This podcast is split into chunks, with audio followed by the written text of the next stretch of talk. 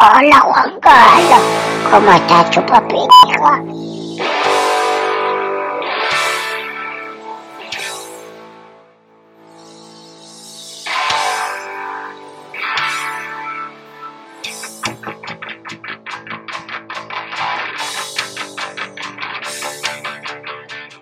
Hola, bienvenidos a la Virgo Cueva, el podcast donde hablaremos de eventos paranormales, criminología, ovnis o cualquier historia que sea digna de ser contada en la Virgo Cueva. Junto conmigo está la gran Mandy Potter. Hola, ¿cómo están? Hoy me poseyó un espíritu. Estoy acá con el espíritu. Soy Mandy Potter. Papija. y estoy acá para hacer comentarios incómodos, graciosos, porque se supone que hice un curso de stand-up y otras cosas. Eh, también conmigo está la gran Marcasina, Oli. una gran amiga, una gran Yay. tatuadora que me tatúa hace muchos años y hace poco inició su canal de Twitch. ¡Yay! Veremos si sigue. Va, va. El canal de Twitch va a ir, va- ya va muy bien, recién empezó, pero ya va muy bien. Es Mar de Alcohol. Gracias, gracias. Y estamos muy contentos que nos acompañes esta, este día en la Virgo Cueva, donde yo por primera vez voy a ser el que hizo la investigación y el que cuente la historia. O sea que la voy a cagar en in- innumerable cantidad de Y veces. yo me voy a vengar por todos los episodios que he sido burlada. Pero más te vale que haya un par de menciones sobre penes, porque yo capaz no vaya a poder. Yo me imagino la gente en sus casas así. Tipo, por- eh, así. La venganza O sea, será será fatal. terrible. es- no, es un programa. era. Bueno, empezamos el, el tema del día. A ver qué hermosa historia nos traes hoy. Siempre quise decir eso, perdón. Sí, esa es mi línea. Esa es tu ah, estoy confundido ahora. Quiero, Bueno. quiero tirarme acá y decir, a ver qué bella historia nos traes Qué hoy. fácil que es, ¿viste? Sí. Como seres humanos, vivimos nuestras vidas conviviendo con muchos miedos mundanos. Por ejemplo, el miedo de no llegar a fin de mes, a las cucarachas, especialmente si vuelan, estar solos, que tu relación en Tinder termine luego de un hola, la historia de mi vida, o que a tu podcast no lo escuche nadie. Hoy, no nos les- estaría pasando. No, somos muy, muy, muy, muy famosos.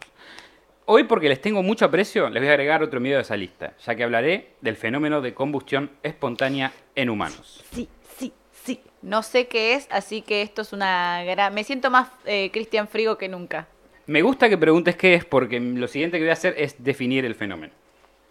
Antes de pasar a la evidencia empírica del fenómeno, debemos definir qué es lo que es combustión espontánea en humanos. Este fenómeno está perfectamente documentado en que en el, cuer- en el cuerpo... En, ¿Cómo? En el que en un cuerpo ¿Cómo? arde y se quema sin ningún contacto conocido con una fuente de fuego externa. Sí. Sí, o sea, cuando estás muy caliente. Tengo miedo. En algunos casos, los daños son leves. En otros, la víctima queda reducida a cenizas. Dentro de los numerosos casos de combustión espontánea registrados o documentados, los más extraños son los objetos son que los objetos cercanos de la víctima, sillas, camas o inclusive ropa, pueden estar intactas o ligeramente chamuscadas. O sea, pregunto. La persona se quema, pero solo la persona, no se quema nada que tenga cerca, digamos. A veces cosas que tiene encima sí, Ok. pero no cosas que están alrededor. No suele pasar. Capaz Pero- el piso. No entiendo el concepto. ¿Se quema? ¿Tipo se prende fuego? Se evapora como si le, como pensá en cuando queman un cuerpo. Pero Que es de cenizas. adentro hacia afuera. ¿Pero Ahora- qué es a lo Buffy casa vampiro que le clava la estaca Exacto. y se vuelve exacto. así como Sí, polvo? a lo Thanos. Claro. sí. Sí, algo no así. quiero irme, señor. No sé si es Stark. algo Estamos pero diciendo, bueno. no quiero irme, señor Stark, y te vas. Ujú.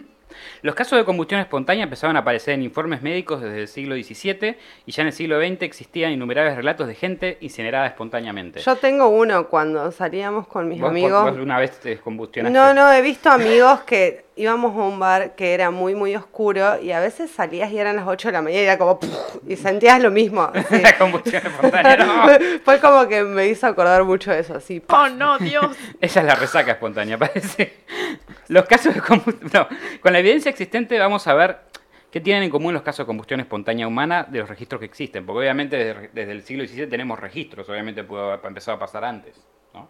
Claro. Es importante aclarar que cuando observamos el estado de los restos de estas personas es muy diferente en el que comúnmente se encuentran los restos de personas víctimas de incendios domésticos, cuyos cuerpos no se reducen a cenizas, sino que permanecen completos, si bien carbonizados o presentando eh, problemas en los tejidos. sea, Claro, se quemados. entiende si es de afuera, o sea, como quemaduras. de Claro, estamos hablando de gente reducida a cenizas contra gente que está todo quemado y queda el cadáver así que...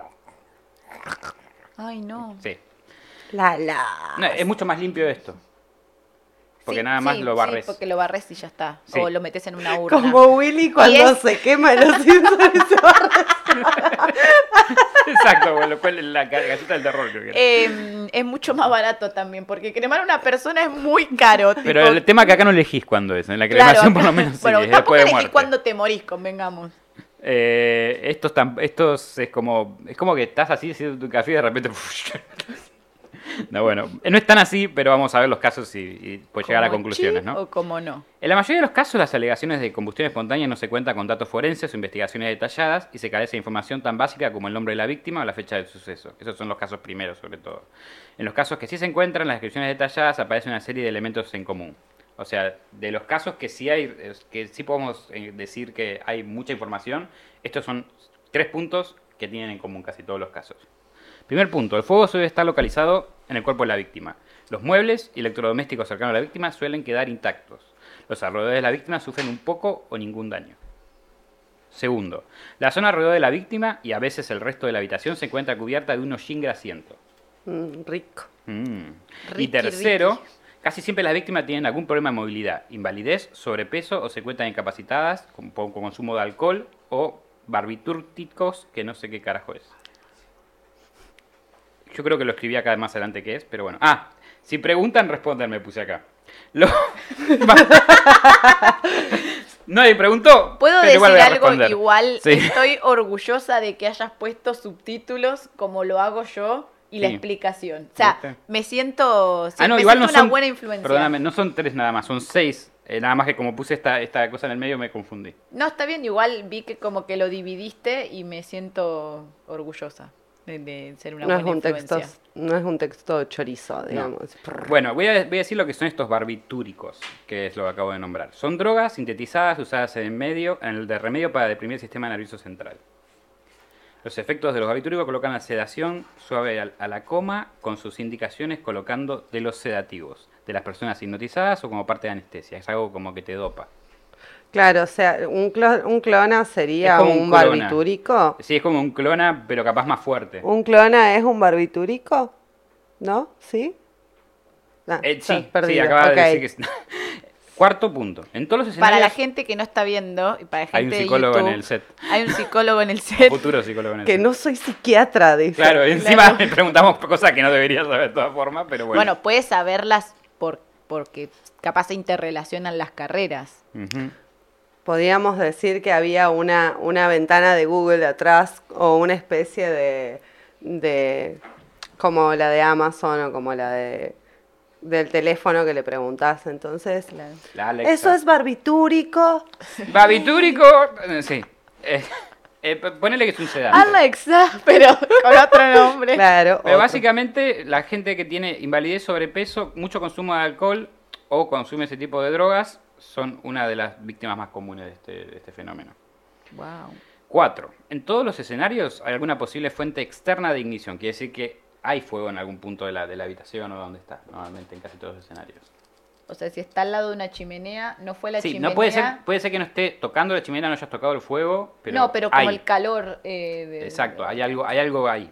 Hay muchas teorías que después vamos a tocar, pero después, quinto, nunca hay testigos oculares del momento del suceso. O sea, capaz llegás cuando se está terminando de quemar, pero no cuando empieza la llama. No, no llegué a filmar.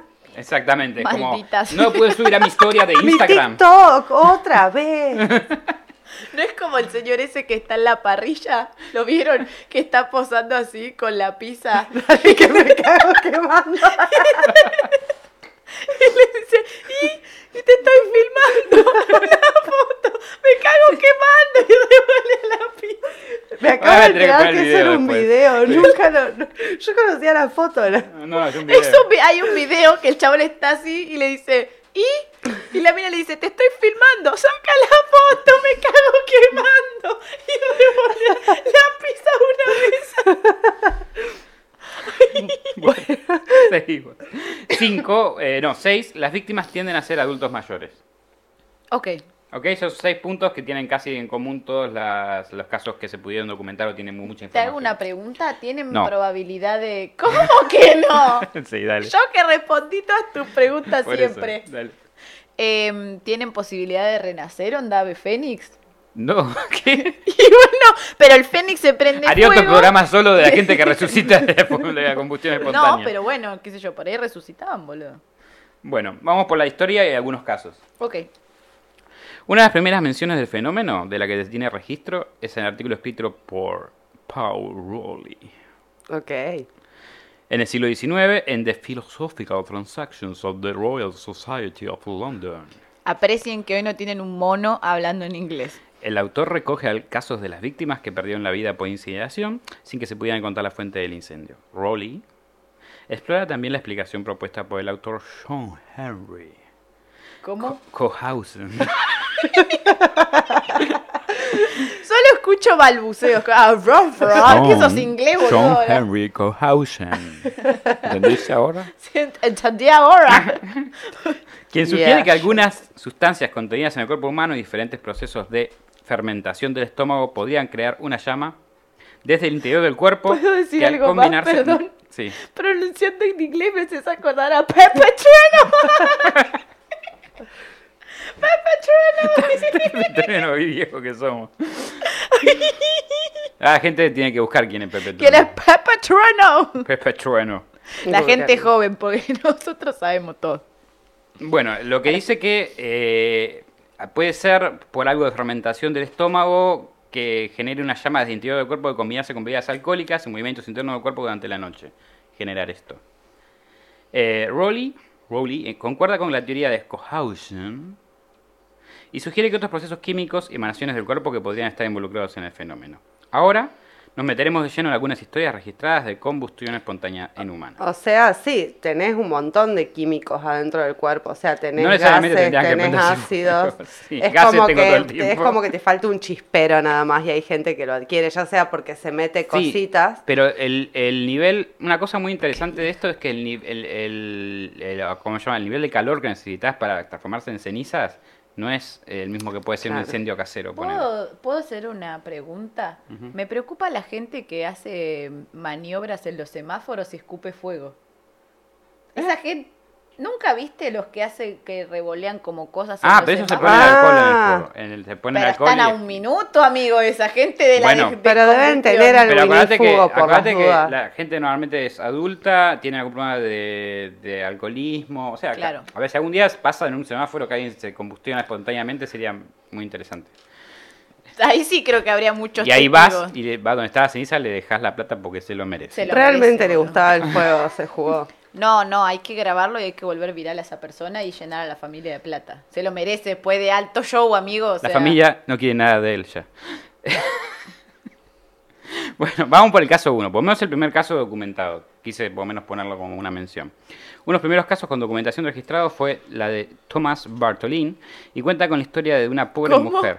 Thomas Bartolin. Bartolín. Bartolin. El de- Barto. Bar- Bartolin. Bartolín. Y cuenta la historia de una pobre mujer de pueblo que fue consumida misteriosamente por el fuego de París. Se documenta que esta mujer sido, había sido una gran bebedora de licores fuertes, hasta el punto de no consumir un alimento por tres años, lo cual me parece totalmente imposible. Una noche se echó... Perdón. Una noche se echó una paja, y acá puse perdón, se echó a dormir sobre el colchón de paja y ardió durante la noche. No fue un error tan malo. Estamos intercambiando roles. Esos chistes los hago yo ahora. Es que yo los escribí, ¿entendés? Y pienso que me equivoqué, pero no puse, se echó una paja, lo escribí. Se echó en la paja, Literal. se echó una paja, pintó. Sí. Y bueno, Pintó. paja y a dormir, literal. Dijo No fue para tan malo el error, porque si se echaba Bueno, una paja me- también podía haber ardido toda la noche, pero de otra manera. Claro. Eh, igual a mí me parece re buena idea, boludo. ¿Por qué, por qué ¿Echarse una a- paja? Claro, ¿por qué vas a molestar a alguien más? Te Ah. autosatisfaces y pim pam pum a dormir, todos tranquilos, todos contentos. El- tema, el problema de esta paja que se echó, o sobre la paja que se echó, es que por la mañana solamente encontraron la cabeza y la punta de los dedos. A la mierda. El resto del cuerpo estaba reducido a cenizas, no había nada más que cenizas. Qué loco, qué flash que, que te discrimine partes del cuerpo, eso, digamos. Pensá, yo- a, mí, a mí lo que me dio miedo de este caso específicamente es el hecho de la paja. No sé si es dormir sobre la paja o hacerse una paja, porque es complicado. porque- Sí, qué raro. Es la segunda persona. Está haciendo fuego. Sí, claro, es la segunda persona que me da miedo, eh, este, que me, el que me da el miedo a la paja.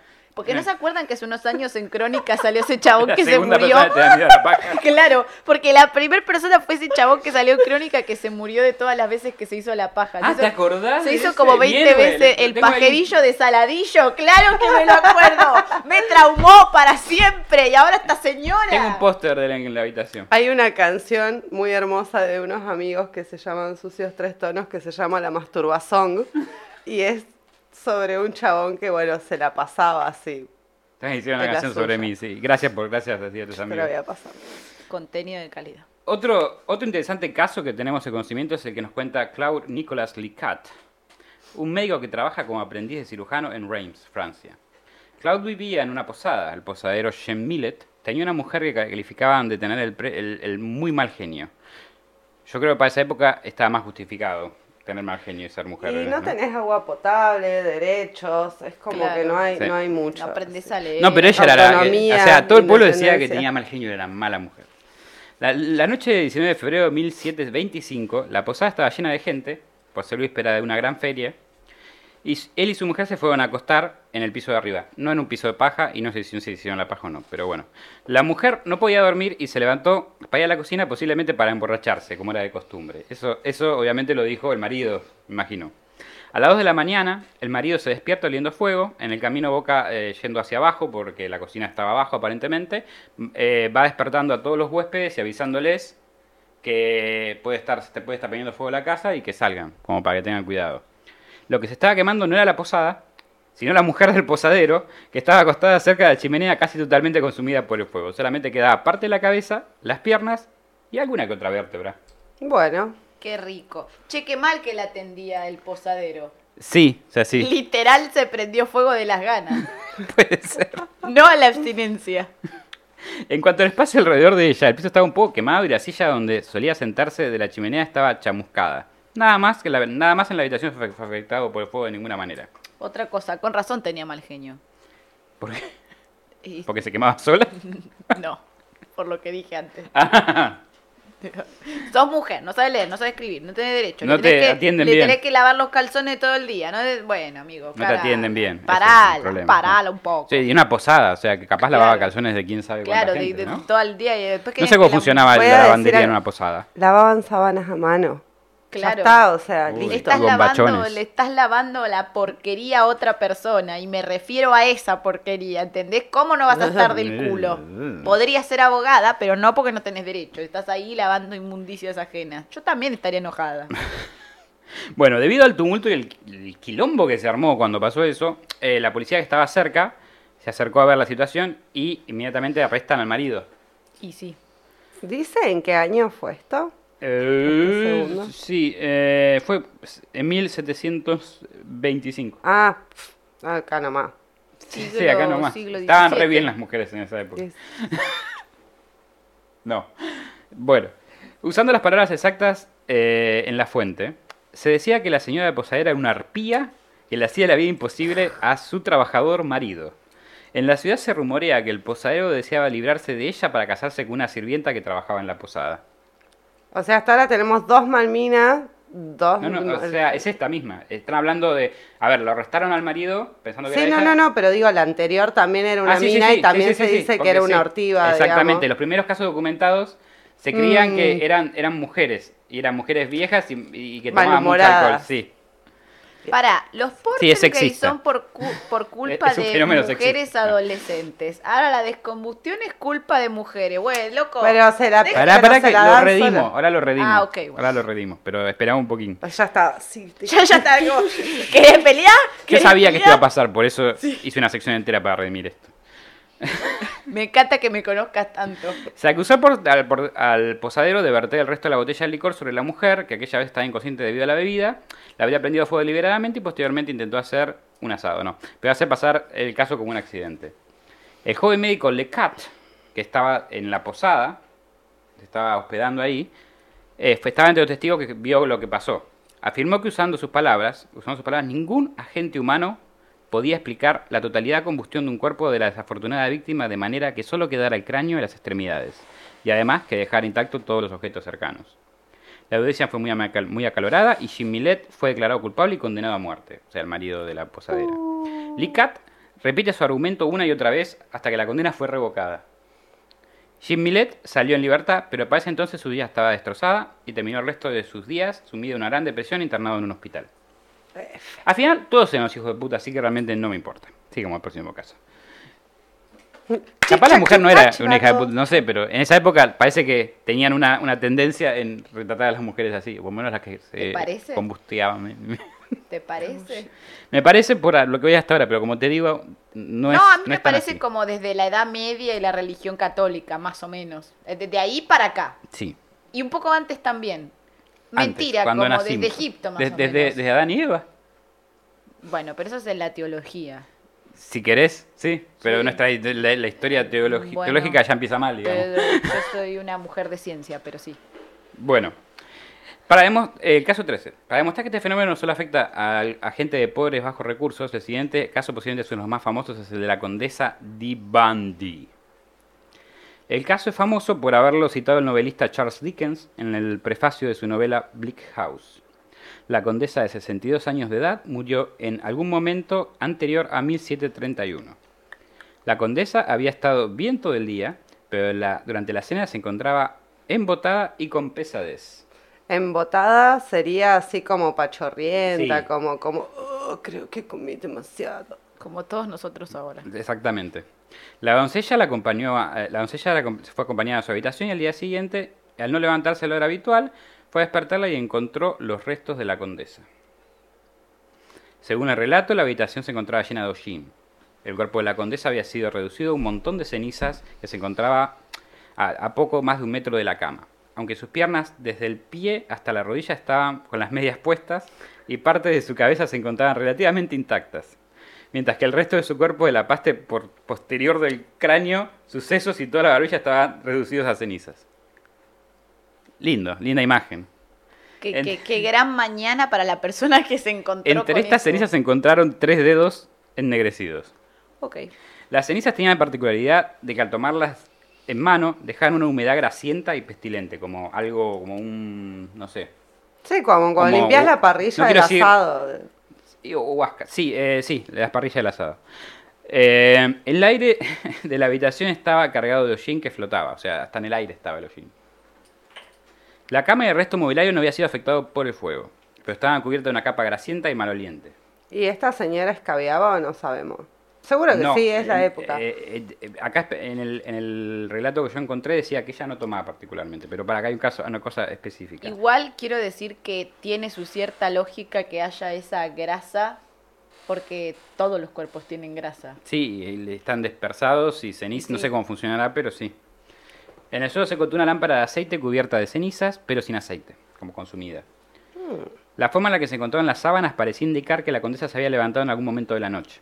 Cabe mencionar que aunque la condesa no consumía alcohol, y esto viene a responder tu pregunta, era joven, que es otra cosa que no pasaba con esta gente, Claro. se cree que el fenómeno era más común en gente mayor. Se dice que se sabía de buena fuente, esto es en- entre comillas, porque no sé cuál será la buena fuente, que la condesa tenía la costumbre de lavarse el cuerpo con espíritu de vino alcanforado cuando se sentía indispuesta y que era muy probable que lo hubiera hecho esa noche. Igual también cabe decir que en los 1700 ser una persona mayor capaz que implicaba tener 40 años.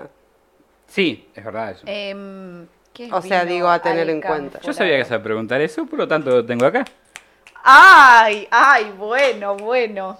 A ver, Alrededor del año 1000 después de Cristo, los practicantes europeos de alquimia hicieron popular el descubrimiento que- al que habían arribado. Utilizando los alambiques, habían logrado que superar el alcohol de los jugos fermentados. Habían obtenido lo que ellos llamaban el espíritu de la bebida.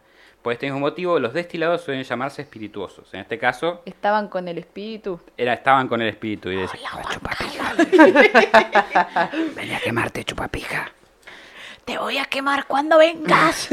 Chupapija. Bueno, la explicación médica oficial de aquella época fue que estaban tan asombrados que po- podían llegar a atribuirle a que se le cayera un, a que le cayó un rayo, tipo adentro de su habitación, adentro de, de su casa. Sin, de- sin romper nada. Sí, Dios lo dijo, sí, fue Claro, eso. sí, fue el rayo. Archivado. sí. Pero lo más probable es que hubiese eh, se hubiese producido en su cuerpo una combustión interna debido a causas naturales que se había levantado de la cama y sucedió mientras caminaba hacia la ventana. Su cuerpo se consumió desde dentro y no hubo llamas externas que pudiesen prender fuego al mobiliario.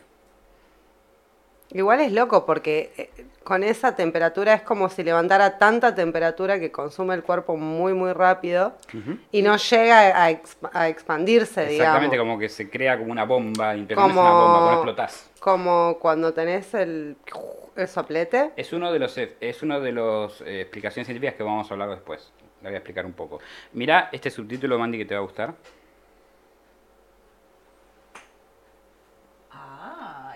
Dice aclaración sobre sexismo para el que no está leyendo mi tablet. Yo sé que esta, a esta, una de las dudas que se están planteando a esta altura es que tal vez sea qué tan sexista es este fenómeno. También estoy acá para aplicar para aplacar ese miedo. Inicialmente se creía que las únicas víctimas de este fenómeno eran ancianas alcohólicas, generalmente corpulentas, que vivían solas. Sus muertes eran atribuidas a castigo Cuidado. divino por sus pecados. Mar, tengo miedo por vos, por favor. no, tenés un par de años. Esto es una intervención en realidad, chicos. ¿Qué está pasando? Sí, no te lo queríamos miedo. decir, pero armamos todo esto. Mirá si él va a investigar algo. Es obvio que algo. Todo lo estoy la inventando bandera, ahora mismo. Intervención. Tengo muy buena imaginación, ese es el tema. No, Falta pero que diga que tenían un gato así, ya está, todos los Y números. tenían un gato, no. Tenían Eh, gato. Pero básicamente decía que sus muertes eran por castigo divino, por sus pecados. Oh, ya empezamos. Sí, señor. Obviamente, en estudios más recientes se demostró que nuestros penes no nos hacen inmunes al fenómeno y que esto afecta tanto a hombres como a mujeres en el mismo ratio. No, Ah, son, no son penes los para los penes no son para rayos del fuego. o sea, son- También se descartó la hipótesis de, de castigo divino como factible, lo cual tiene lógica. Yo que creo que si hay gente que necesita ser castigada sería incinerada repetidamente en todos los países. Los políticos tendrían todos los países tendrían políticos honestos, la violencia de género no existiría, el racismo, la xenofobia, la homofobia y otras cosas que plagan a la humanidad no deberían existir. Depende de qué Dios. Obviamente, Porque podés tener un Dios racista, podés Si es tener un Satán, Dios el- sexista. es con lo que yo digo. Si es el Dios que tenemos ahora, es lo que tenemos ahora.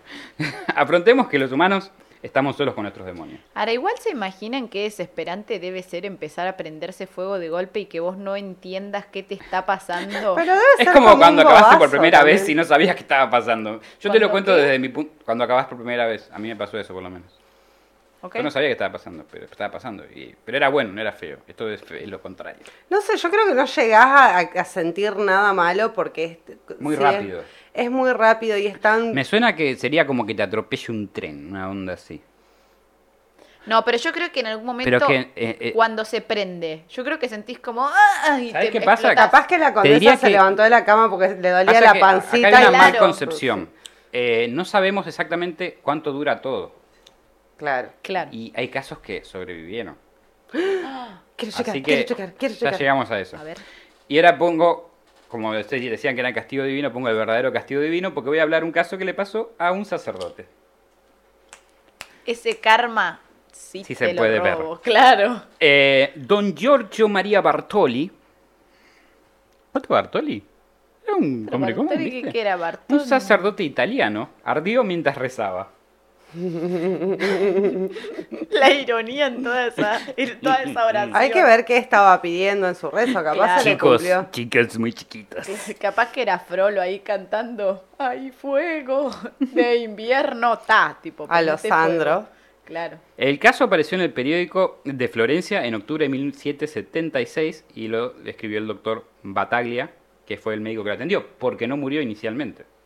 Y este es uno de los casos que, que sobrevive y podemos saber un poquito más. You must suffer. El sacerdote llegó una noche a una casa de su cuñado. Pidió ser referido a sus aposentos. Dijo, yo soy sacerdote, llévame a mis aposentos, cuñado. Una vez ahí pidió que le pusieran un pañuelo entre la camisa y la espalda. Se preguntarán por qué, porque yo me pregunté por qué también. Porque buscar se por qué. quemó ahí. No. En esa época los sacerdotes solían llevar como penitencia sicilias, que eran prendas tejidas de crines, y el pañuelo servía para aliviar las molestias que pudieran distraerlo durante las oraciones. Es decir, es algo que, que como que se auto, una tipo de prenda que se autofragelaban, entonces se ponían un pañuelo para que no les doliera mientras rezaban. El resto del día sí, pero mientras rezaban no. Altos sadomazos. Si tu Dios te pide que, que te autocastigues, un Cuestionalo. cuestionalo, claro, cuestiona a tu. Dios. Un poquitito. Estuvo mal, pero no tan mal. En esta época los sacerdotes solían... No, perdón. A la mañana siguiente... No, a los pocos... Había tres párrafos. No se Elegí dos decide. mal. Bien. Problemas técnicos. Pro- Problemas, problemas tan, mentales, tan, no son técnicos. Bueno. A los pocos... men- Estoy Técnico sería que se me apague la tablet. Estoy siendo buena. Estoy siendo Y buena. estoy haciendo lo que puedo.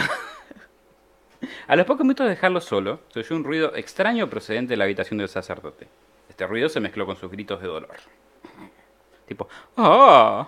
Algo así, No, no, gritos de dolor tiene que ser. Boludo, si vos te estás. Te ay, estás me estoy te- te quemando. tenés dolor y decís, ay, me estoy quemando. No va a venir nadie a socorrerte porque nadie te va a escuchar. Tiene que ser algo como. ¡Ah! Tipo algo así. Yo me lo imagino, en mi mente es así el sacerdote este. Todos en su casa fueron a la habitación y vieron al sacerdote en el suelo y rodeado de una ligera llama que se dio hasta desaparecer cuando se acercaron. Ahí tenés tu castigo divino. A la mañana siguiente, el paciente fue examinado por el doctor Bataglia, que notó que la piel de su brazo estaba casi totalmente separada colgando del hueso. Ay, qué rico. Sí, es como, mira, acá me sobra un poco de, de- de piel. Claro, acá me sobra un, un chinchulín. ¿querés? Casi Tipo, me- Como básicamente los tenía, tenía como el hueso un poco más calle saliéndose, Ah. o sea, tenía... Lo agarraba un perro en el barrio, boludo. Exactamente. Era un peligro, era un peligro. Ese se iba a Claypole, en Claypole donde vivía mi abuela, que estaban los perros sueltos, ¿sabes qué? Cagando. Es el, el, el perro de Eurotrip que tenía el brazo en la mano, en la boca. Como los policías esperando que Homero salga con su cabeza de rosca. Yo que tú no saldría, papá. Esto no es todo, no es todo lo que le pasó. Desde los hombres hasta los muslos, la piel estaba igualmente dañada. En la mano derecha, la parte más afectada, se había iniciado ya la putrefacción. A pesar del tratamiento inmediato que se ¿La le proporcionó. Putrefacción. Ah, A pesar del tratamiento inmediato que se le proporcionó, su estado no paró de empeorar. El paciente se quejaba de sed insaciable y tenía convulsiones. Sus deposiciones, o sea, sus cagadas, no como ser humano, ya que era sacerdote, Claro, sino sí. su, su mierda. Su real, popó. Estaban llenas de una materia pútrida y biliosa. Yo creo Debe que todos, ser ¿no? por Dog Chow. Ay, perdón. Debe ser por Dog Chow. Puede ser. Y los continuos vómitos, fiebres y delirio lo tenían agotado. No, encontró, no se encontró rastros de una enfermedad conocida. El sacerdote murió en el cuarto día de ese estado, en estado de inconsciencia. O sea, en un momento llegó un punto que le dolía tanto que cayó en coma en coma y murió. Igual tengo una pregunta sobre Sí. esto. Eh, en el fenómeno este, por ejemplo, él sobrevivió, Sí. pero por dentro ya, tam- así como estaba putrefacto por fuera, ya estaría en sus órganos internos también. Eh, acá no tengo información sobre sus órganos internos. Eh, solamente investigué bueno, un poco más pero sobre el pene. suponiendo la teoría de la... Pero el pene está bien, ¿verdad? claro. El pene sobrevivió a todo esto. Oye, los perros No. del barrio me agarraron el ¿Sabés qué hueso pasa, del brazo, pero el pene está bien. En el caso de este fue como un incendio localizado. Ah, ok. O sea, como que no fue en todo el cuerpo, fue en como la mitad. Como... Bueno, pero ¿y por qué no le cortaban las partes que tenía putrefacta para Porque que le cortaban la mitad del cuerpo que era dos caras. Después tenía que ponerle a alguien que coserle Claro. entre medio. Claro, además en esa época sin tener prácticamente nada médico. Eh, claro, sí. eh, Aparte tenías que pensar en 1700. Pensá que la gente Sí, que cierto. tiene esas super quemaduras que las ponen en las cámaras hiperbáricas, creo que se Sí, llaman, sí. que tienen para que no se infecten ni nada, es como que con la piel tan con con todo lo que está tan expuesto a los músculos, es como que te toca algo y te infecta y te morís, y más en una época de... Ey, sí. Sí, si o sea, ahora, la fiebre y todo eso también tiene mucho que ver que se haya infectado. sí, si ahora si tenés diabetes, te cortan el dedo, después te cortan las piernas, igual te podés morir. Y Exactamente. lo digo porque le pasó a un familiar. No. Yo le cortaron el dedo y dije, bueno, Está ya bueno está. Después le cortaron las piernas y dije, bueno, ya está.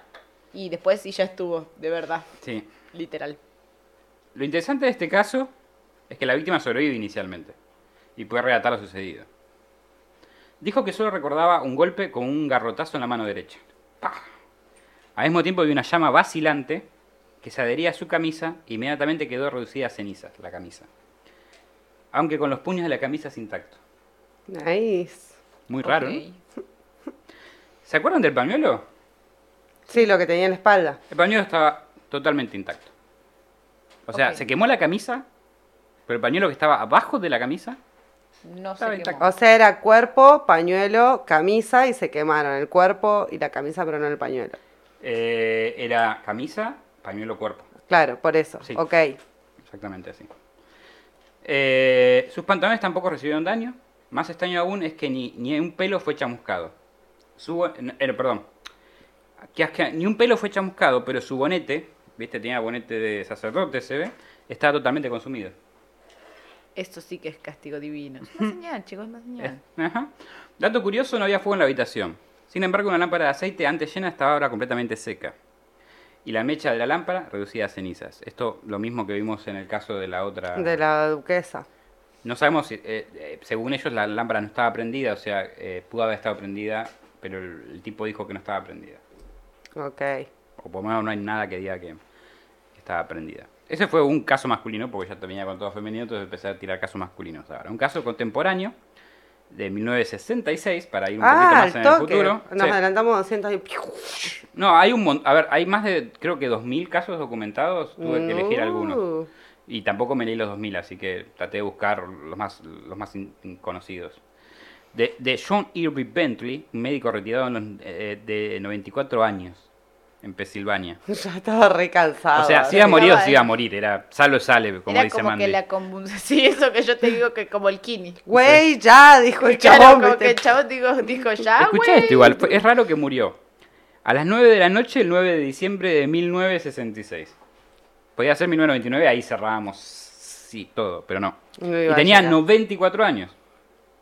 Y ahí tenés más, iba a decir tenés 39, no, pero tenés más de 39. Si no, 39 lo das vuelta y es un 666. Cha, cha, cha. Chan, chan, chan, y te- Esto rebuscadísimo, Y lo- ¿viste? Si lo sumas con 73, Si lo buscas, lo encontrás. 5 y lo multiplicás por 2, 666. Exactamente, como en la película de Jim Carrey, el número 42, 32, no me acuerdo cuál era el número. 23.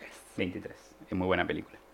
El fuego tan intenso que un eh, el fuego fue tan intenso que abrió un enorme agujero en el suelo, pero el resto del apartamento estaba pr- prácticamente intacto. La parte inferior de una de sus piernas y su caminador fue todo lo que sobró del cuerpo de John. Y después voy a subir, subir a los show notes, ahí la foto de lo que quedó. Está el caminador, la, Nice. la pierna y, y un agujero en el suelo del lo, baño. Lo bueno de que queden parte de los cuerpos es que saben que no son desaparecidos, no es que A menos que se lo haya comido el infierno y no únicamente. a mano se lo llevó, pero bueno. Bueno, pero dejó partes como diciendo, no, sigan buscando, está acá, falta el Acá te- resto, te- te pero acá te dejé un par de piernas, las zapatillas, si te entran son 42, todo bien, chauchi. Después voy a mencionar un par de casos misteriosos o diferentes a los que vengo mencionando. Bueno, vamos a, a una mujer si no te molesta. No, dale. La señora Bright, madre de John Bright, fue hospitalizada en Londres con graves quemaduras de las que se creía no se podía recuperar. Sus heridas fueron al punto final de la serie de acontecimientos que ocurrieron en su casa desde el 5 de enero de 1820. Volvemos un poquito al pasado. Ok, pimp. Cuando hubo un pequeño incendio inexplicable. Luego, el 7 de enero, esto pasó el 5 de enero, eh, eh, 1820, todo empieza, ¿no? Ahora, el 7 de enero, la señora estaba sentada con la sirvienta junto al fuego de la cocina, cuando notó que sus ropas ardían cuando se levantó para marcharse. Tipo, ah, mira, mis ropas están ardiendo. Estaba como el perrito con fire. toda la casa prendida a fuego y la taza, señora. La, la- This is estoy bien, tipo. Cinco días después, Esto no es gripe, cortito. pero ponerle que en ese, caso igual fue como, bueno, las apago, las apago y, y- y nada, como que no pensó demasiado y chill, respecto. siguió su vida. Sí. Chill, bueno. Cinco tipo días- así como con la copa. Bueno, estoy prendida a fuego, tipo. A ver, la copa, ah, no, es una ouija, bueno, eh... Claro. Seguimos. El 12 de enero, son cinco días después, sus vestidos volvieron a incendiarse Bueno. en presencia de la misma muchacha, la sirvienta. Pero esta vez la señora no había estado ni cerca del fuego. Finalmente, el hecho más peculiar fue lo sucedido el día siguiente. A ver qué pasó. El hijo de la señora escucha gritos que vienen de la cocina, donde estaba su madre con la sirvienta. Cuando llegó encontró a su madre envuelta en llamas y la joven acababa de salir. Su hijo le echó la culpa a la, a la- a la sirvienta, Qué mala pata, señora sirvienta, estar ahí. Sí. Pero la señora la defendió. La señora, la que se, se seguía prendiendo fuego todos los días. ¡Ella no es! Le cada dijo cinco días, ponele. ¡Ella no es! Tiene una dieta basada en llamas, básicamente, ya. Sí, sí, sí. Pero la defendió. Quemaba calorías como nunca esa señora, tanto Sí. que Dijo que no tenía nada que ver con lo sucedido, que estaba siendo víctima de algo sobrenatural. tiene sentido. Ahora sí, el castigo divino. no. Esto tiene sentido. Este, la, la hija de la señora acudió a hacerle compañía. De lejos, con matafuego, ¿viste? Mirando. Eh, ¡Hola, o sea, mamás! Tenía una hija y un hijo, por lo que vemos ahora. Y la hija la estaba haciendo compañía porque ya, sabía- ya se había quemado bastante. O sea, sí, ahí sí se había lastimado ya, Sí, pero ya, todavía ya. no estaba para el hospital, capaz.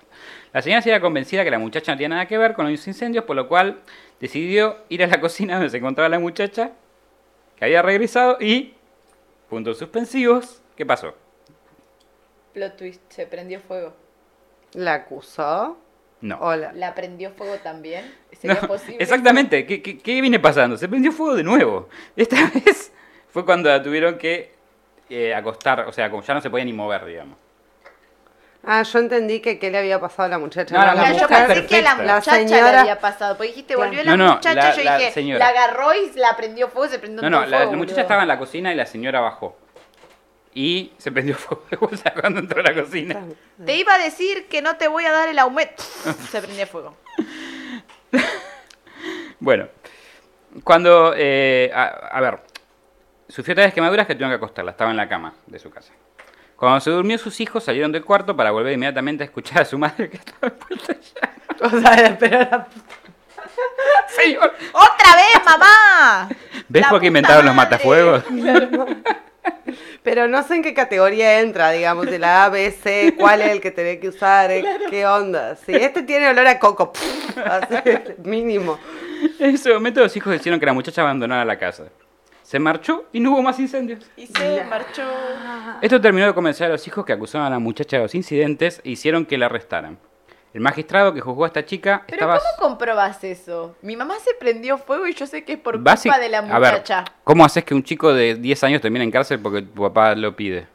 Bueno, Argentina. Otras épocas. Argentina. Otras épocas, esto es otra época también, o sea... eh, no- Pero es incomprobable, ¿entendés? Porque Pero lo comprobable es que la muchacha estaba ahí cada vez que se prendía fuego, eso sí. Está bien, pero, pero ir a la cárcel y decir, hola, vengo a denunciar a una persona porque mi mamá se prende fuego cada vez que está a su lado. Aparte, mi mamá se prende fuego, pero ¿qué? Le, ¿La roció con algo Bueno, y le tiró es que un la teoría, no, no, no, la no teoría, la tocó ni la la, teoría miró, de los, tipo, la señora decía que no, pero la teoría de chicos es que la estaba cubriendo por algún motivo y sí que la chica esta de alguna manera que como que era, viste en esa época no sé si se creía más, pero era más normal la creencia de brujas o Sí, maldiciones ese sí. tipo de cosas. Eh, después vamos a hablar un poco del tema de piroquinesis. Eso te iba a decir, que capaz simplemente la odiaba y porque la odiaba le decía, ojalá te prenda fuego. En teoría, cuando vos podés controlar este fenómeno, tenés el poder de piroquinesis Wow. y podés crear fuego. Pero bueno, vamos a hablar más adelante de esto. Y después atacás, tratás de matar al avatar. Sos Exactamente. como, sos como un mutante, boludo. Sos- No sos, No, no, sos como no es sos más- un es más- mutante. Hasta, hasta tengo ejercicios para poder desarrollar tu piroquinesis. Wow. Ujú. Hay una canción de Soda Stereo que se llama Telequinesis. Podemos hacer una que se llame Piroquinesis. Y debe haber igual. Eso me agrada. Es más, hay una película que se llama así. ¿En serio? ¿sí? El magistrado jugó esta, jugó esta chica, estaba seguro de su culpa- culpabilidad. O sea, el que el juez dijo, esta eh, seguro que es, porque no se me ocurre otra explicación. Claro, no puede ser que la señora tenga un problema de... de- no, tiene que ¿Y ser culpa de esta dice chica. de dónde es este caso? Eh, ¿Es geográficamente? geográficamente, por los nombres, de que, creo que no anoté. Porque si es 1820 y estamos hablando de una empleada, eh, puede haber sido también una relación de poder donde que vos que no puedo podías poner. acusar a tu empleada, no, me Sí. afanó dos copas y la metían presa, por más de que te la haya afanado, no. Con, No sé, me contaba metí lo que puede haber sido que Inglaterra o dijera. algo así, por- o Estados Unidos, porque fue John Bright y el nombre me suena a muy yankee. o- Right. Right. Pero bueno. Pepe Trueno. así. eh, Perdón. pero igual después lo busco y lo voy a agregar en las, en las notas. Porque me parece que ahí puede estar también el tema de, de dónde venía la empleada, por Sí. qué podía ser bruja, entre comillas. Pero, la- la- pero aún así lo que quería decir para terminar este caso es que él nunca lo pudo nunca pudo dictar sentencia en contra de la muchacha porque a pesar de todo esto la, señ- eh, la señora nunca culpó a la chica por sucedido. Claro. Ok, bueno, buena onda. Nada más la echaron, la si querés, La perdió el trabajo. patroncita la, la salvó. La patroncita la salvó, sí. Eh, eh, otro caso misterioso fue comunicado por el doctor Debrus en el Edinburgh Medical and Surgical Journal en marzo de 1829. De las manos del sujeto brotaron llamas azules cuando intentaba ayudar a su hermano cuyas ropas se habían incendiado. Ok. Llamas. No. Las llamas continuaban brotando y oscilando por encima de las manos por varias horas. Y solo la constante de inmersión en agua logró apagarlas. O sea, las soplabas, no se apagaban. Lo único que pudo hacerlo es que meter las manos en agua. Pero no era que estaban saliendo, estaban por encima de su mano, en teoría. Claro. Ya Rarísimo. lo dije, fuego control, loco. Ujú. Así, así empieza. Bueno, a este punto se estaban preguntando si tenía algo que ver la época y la falta de respuestas de la ciencia a este fenómeno. Pero aún no existe ningún consenso real sobre lo que está pasando.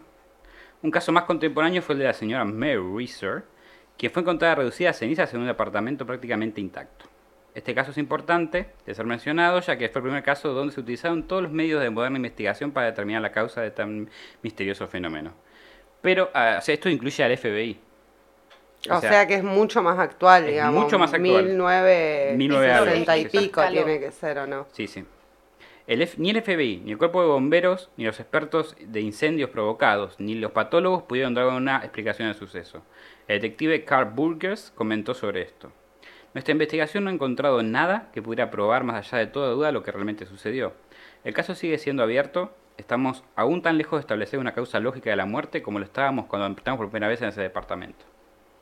El jefe de la policía, Jay Richard, añadi- añadi- añadió, en el terreno de las explicaciones lógicas, esta es una de esas cosas que no, pueden ocurrir, pero ocurren. El caso no está cerrado y tal vez no llegue a estarlo nunca.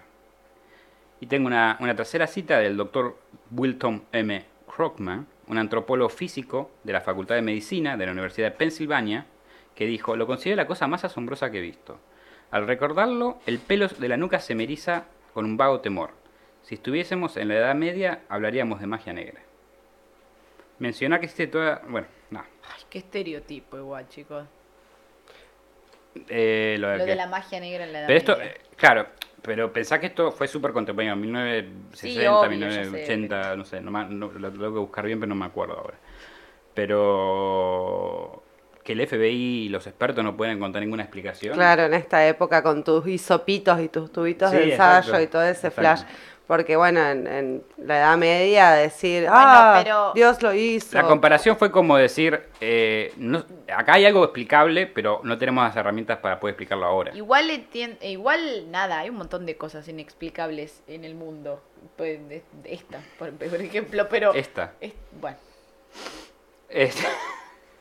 No, esta, esta, la, combustión. sí, obvio. Bueno, vamos a- a las explicaciones. A ver, las explicaciones científicas y paranormales y el uso en la ficción de este fenómeno. Hay que tener en cuenta que estos solo fueron algunos de los casos de entre 200 o más documentados que puedan encontrarse a lo largo de la historia. He dicho 2000, eran 200, era con dos seguro. Es algo tan conocido que varias obras de ciencia ficción tocan el tema. Por ejemplo, libros como Casa Desolada de Charles Dickens, películas que tocaron el tema como Combustión Espontánea, o This is Spinal Tap, Los expedientes X. se tocó en series de TV como Los Expedientes X, Fringe, o animes como Roruno Kenshi, y hasta existe la posibilidad en el juego Sims de que los personajes puedan sufrir una combustión espontánea. Bueno, eh, ¿posta espontánea? Sí, una posibilidad mínima, pero existe. Es cuando no saben cocinar. pero en Rurouni Kenshin, Eh, hay, que- hay que buscar, yo busqué la escena, pero no la escribí acá. ¿Cuándo es lo que pasa? sí, es con Shish- Shishio, creo que era el enemigo de Kenshin, pero entiendo que se prende fuego, no es que Eso. es espontáneo. A, a ver, cuando decimos espontáneo, eh, no, es un- no sabemos exactamente Ahí en como la nunca parte vimos. técnica me están me están diciendo que es, que es que es que leí todo el manga de Ronnie Kenshin ¿Pero y se soy bastante ceniza? fan. No, se prendió fuego, no me acuerdo exactamente cómo, pero creo que era porque en una batalla cayó en el fuego y sobrevivió y quedó todo como chamuscado y lo envolvieron en vendas y es como parece una momia el personaje. Sí, sí, Ah, sé lo cuál ubico, pero no sé, si es esa, no sé si es la escena que, que acá me, me- me refería. Si es así, igual después lo, lo- lo voy a buscar. No, es que es lo que yo recuerdo. No, porque si fuese un caso de combustión espontánea lo recordaría. Pero creo y que no, es el caso de ese personaje, creo que es algo mucho menor que pasó en Ah, un ok. capítulo. No, es que cuando dijiste el anime Rurouni Kenshin se me Y fue el primero aparte que dije el me anime, no sé si pasó en el manga. Ah, no, el anime no lo vi. Mm. Tenía muchas libertades y me, me- ya me estaba Ahora después lo voy a buscar porque me quedé también yo con la duda. En ese momento lo busqué y tenía sentido, pero ahora no, no me acuerdo. Bueno, veremos. Obviamente, eh, experiencia de los X, obviamente ya lo dijiste vos. Hay, un, hay un capítulo entero sobre el respecto. Eh, existen varias teorías, tanto científicas como paranormales, para in- voy a intentar resumir las que parecieron más posibles o interesantes de, de nombrar. A ver, Vamos a empezar por las científicas, si les parecen. sí, por supuesto. Así terminamos con las paranormales. Dale. Yay. Las explicaciones racionales de estos sucesos se engloban en dos categorías básicas. Accidente, donde un medio de tipo de efecto mecha tuvo lugar, o bien crímenes que se, prendieron, se pretendieron encubrir mediante alegaciones de combustión espontánea. ¿Ok? Que voy a explicar ahora, que es el efecto mecha que acabo de nombrar. Mecha, mecha. Perdón. A pesar del nombre de espontánea, lo cierto es que nunca ha habido testigos presenciales del momento de ignición, y en todos los casos, con suficiente información, transcurrieron varias horas desde que la víctima fue vista por última vez y el descubrimiento del cadáver. El efecto de la mecha fue propuesto por D.G. Gree en 1965, recién, o sea, la primera explicación Claro. como más lógica, eh, con la explica- eh, como explicación de la muerte de una mujer. El efecto mecha, o efecto vela también le dicen, se produce cuando la ropa de la víctima se prende fuego con alguna ¿Lo fuente puedo de... decir? Sí, sí, el efecto... Vela. La sopla vela. Perdón. A mí no me tengo que preguntar qué puedo decir. Eh, tu trabajo es interrumpirme y decirlo. Bueno, mucho, he consumido mucho bananero, ¿qué decirte? La sopla. Mal. Eh, se produce, eh, y esto es difícil de explicar, así que vamos a tratar de entenderlo juntos, ¿no? A ver, construyamos el conocimiento juntos. Exactamente. Yay. Se puede pasar, por ejemplo, que por alguna chispa o algo, una parte eh, de tu ropa se prende fuego. Una, una ignición externa, dice acá. Ignición externa, prende fuego tu ropa o alguna parte de ella. Si se dan condiciones adecuadas, este primer fuego quema la piel, empieza a derretir la grasa por corporal. Esta grasa es absorbida por la ropa, que actúa como la mecha de una vela, alimentada por el fuego de forma constante durante horas. La grasa humana arde a 215 grados centígrados, aunque si está embebida en una mecha puede arder a una temperatura menor. Esto es como, imagínate una bomba molotov. Sí, sí, entiendo. eh, o sea, me lo imagino. Es pero igual muy raro el caso. es raro, pero igual me suena que 200 grados es menos de una temperatura máxima de un horno común de cocina. Entonces, Usted tiene ¿cuánto, razón. ¿cuánto tardás en cocinar un pollo, ponele? Que es así en un horno, en un cubo. Entonces, que me No digan es lo que la suficiente grasa... para volver a alguien cenizas. Claro, o sea, es muy poquito. Pero ahí vienen, ahí vienen ahora lo que viene a continuación, los experimentos de de... hecho, la sublimación, la plancha de sublimación se hace a 200 grados. Bueno, igual no te preocupes porque, porque ahora voy a explicar unos experimentos al respecto, porque justamente los mismos problemas que Los vamos a hacer. No, es que lo que le dijo ella y me acordé de eso la- y es como si vos pones la mano, por ejemplo, en la, en la plancha para estampar, no, no te vas a volver, te vas a No, quemar. no lo te va a volver la mano ceniza, Claro, no, no, para nada, sumo te quemás. un aire de primer grado, qué sé yo. Ahí tenés una quemadura de horno que es no es de 200 grados, pero Totalmente, no. Por Acá eso, estoy por vieja eso y esta, alcohólica esta- y sobreviví esta- con por sí gato. sola, esta, esta teoría científica fallaba en esto. La, la temperatura alcanzada no podía ser lo suficiente para generar el problema que generaba. Entonces, acá vino un doctor, no sé si era un doctor, pero se llamaba Han, y tiene nombre de doctor para mí. Bueno, Han, Doctor debe ser Han. alemán. Claro. Perdón. J.D. Han. Si bien el efecto mecha logra explicar el origen de la fuente de combustión, el hecho de que los, se que los huesos se reduzcan a cenizas presentaba un misterio. Incluso en los modernos crematorios que trabajan con temperaturas de 870 a 980 grados centígrados, los huesos no se consumen completamente y tienen que ser molidos. rico. Sí, para después eh, son buenos para poner el cereal. Los experimentos del Deli, señor deli. Ham, el Instituto de California Criminalística, lograron demostrar que aunque esta temperatura es mucho menor que la que utilizan los hornos crematorios, en eh, la temperatura está optimizada para incinerar el cuerpo un poco, en poco tiempo. Y temperaturas menores pueden conseguir el mismo efecto si actúan durante bastante tiempo. Ahora es la parte más complicada de esta explicación, digamos. Porque hicieron un experimento con un cerdo. Ay, ¿sabes qué? Creo que escuché de eso. Ok. ¿Por Eh, qué? ¿Por qué? Se había Porque no muerto son de, vegetarianos. de- de causas naturales. O sea, no y te después se lo preocupes. comieron. Sí. Me quieren Creo que sí. conformar. Creo que Me había- quieren vender espejitos de colores. No eh, había muerto, había muerto de embole, no sé, algo le había pasado. Este, eh, un cerdo fue envuelto en una manta, pigs in a blanket, para el que sabe, son, los, son Los las salchichitas, eh, son riquísimas. Fue envuelto en una manta y situado en una habitación simulada. Se vertió una pequeña cantidad de gasolina sobre la manta para iniciar el fuego, como habíamos hablado. Tras prender la gasolina, los investigadores dejaron arder la manta por sí misma. La temperatura del fuego fue medida regularmente era solo de unos 800 grados centígrados. Solo. Solo. A medida que el fuego quemaba la piel del cerdo, su grasa subcutánea se derretía, fluyendo hasta la manta. Su médula ósea, que contenía gran cantidad de grasa, también contribuyó al fuego. El mobiliario de alrededor no sufrió daños, aunque se fundió la carcasa de plástico de un televisor situado sobre un aparador. El fuego de ser apagado manualmente después de 7 horas, cuando la mayor parte del cuerpo del cerdo había sido reducido a cenizas. Con este experimento, los investigadores de la BBC explicaban las siguientes características de la combustión espontánea. El fuego está altamente localizado. Las llamas tenían menos de 50 centímetros de alto, por lo que el fuego normalmente no se propaga a muebles cercanos. Segunda, el cuerpo resulta severamente quemado. El fuego relativamente no muy caliente puede dar durante un largo periodo de tiempo, como ocurrió al ser alimentado por la propia grasa corporal de la víctima, lo que explica por qué el cuerpo puede arder durante tanto tiempo. Claro, como combustible. Exactamente, entiendo. no sé, o sea, es, es raro, pero lo que, lo que, sí. Ok, sí, sí, vamos es, bien. es raro, pero. Es raro, pero eh, es raro, pero no explica todos los casos, porque hay casos donde desde que escucharon los gritos hasta que llegaron al lugar no pasó tanto tiempo para que se dé este fenómeno. Es una buena explicación, Claro. pero los números no me dan si la información es correcta. Sí, no creo que esperen. Estoy ardiendo hace cuánto ya. Ah, una hora la- y media. Por eso puse el caso de la posada, Ah, el caso del sacerdote. ayuda. En ambos casos se escucharon Ayuda. gritos o se escuchó. En el caso de la posada puede ser porque se, olió a quemado, o sea, no O sabes sea, cuánto se pasó. quemado, no se Pero sabe, los pero se escucharon claro. gritos. Igual tengo otra pregunta. No me sigue eh, más allá de lo de los Sí. muebles altos, porque yo lo pienso de esta manera. Sí. Si yo prendo fuego un papel y lo tiro acá en el mantel, se va a propagar y en algún momento la casa se va a empezar a prender fuego. Sí.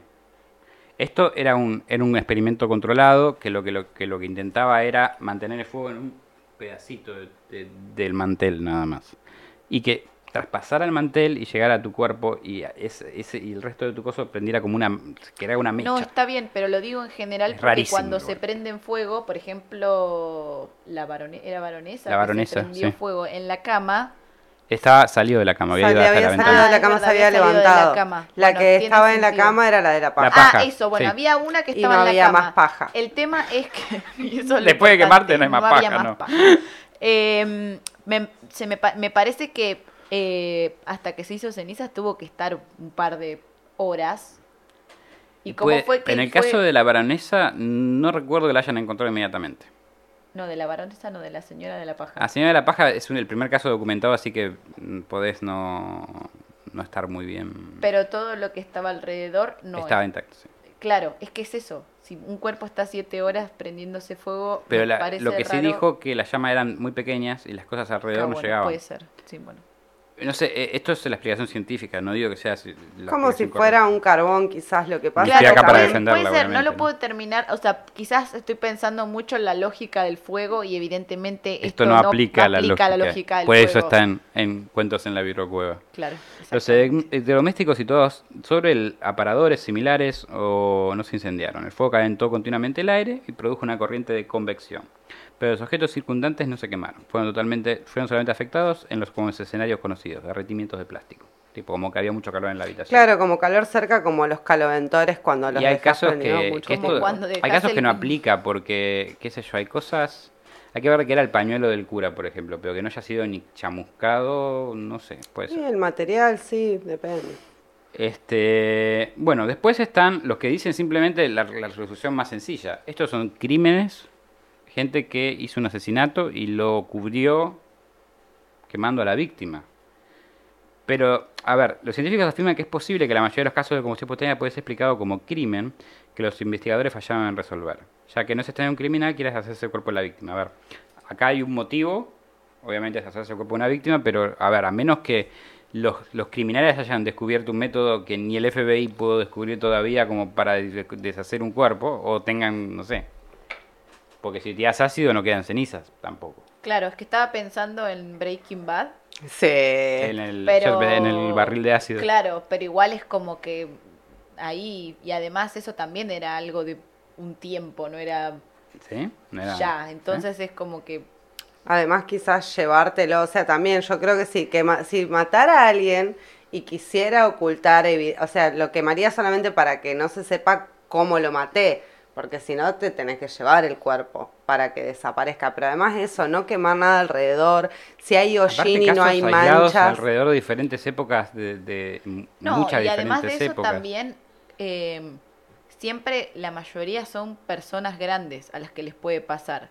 Y Eh, o obesas, eh, o Con alguna que- condición. alguna condición. porque ponele, porque que a una baronesa la quieran matar, bueno, me puede sonar lógico, seguramente tenía Ah, dinero. sí, obvio. Pero a la señora de la paja, porque ¿entendés? Esa señora no tenemos mucho contexto realmente. pobre- Sabíamos que se fue a hacer la paja sobre la paja, nada más. Pobre mujer porque quedó como la señora de la paja. la digamos. señora de la paja.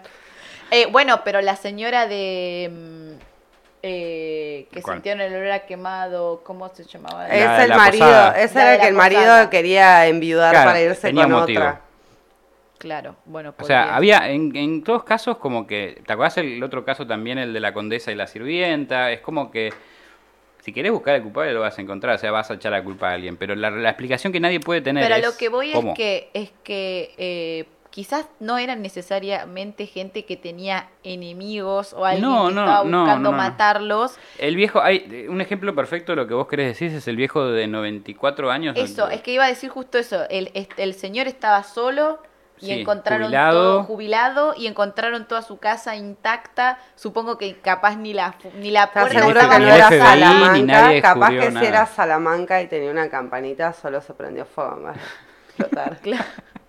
Ahí es que nombraron Breaking Bad y me trae muchos recuerdos fantásticos de ese. Es hermosa esa serie. Pero bueno, vamos a pasar a lo paranormal. Quiero decir una última cosa. Sí, diga. Sería interesante saber, que quizás no lo, no lo sabes o no ¿Qué está pasando acá realmente?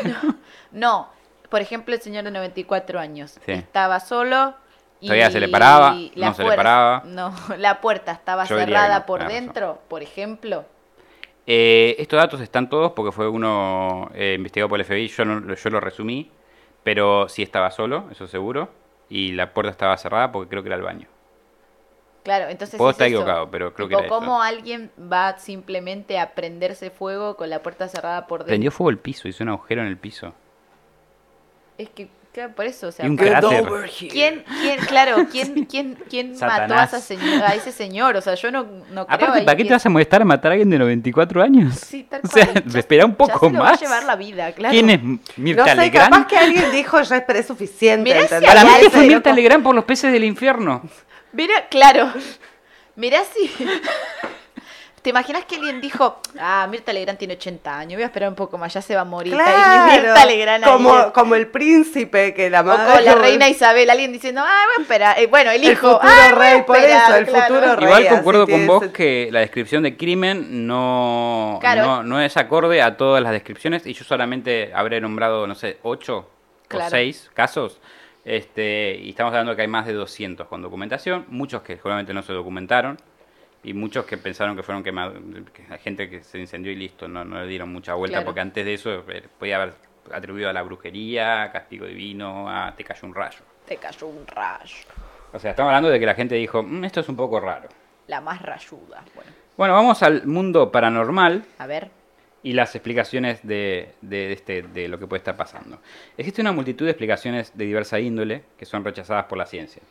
Cuando digo paranormal quiero decir, eh, en este caso, no tienen ese tipo como místicas, sino que la ciencia eh, dicen que no son posibles. Ok. Que no son, o sea, para ellos el efecto, el efecto mecha es la explicación más plausible, si querés. O crímenes que no saben cómo. no saben. ¿Cómo fueron?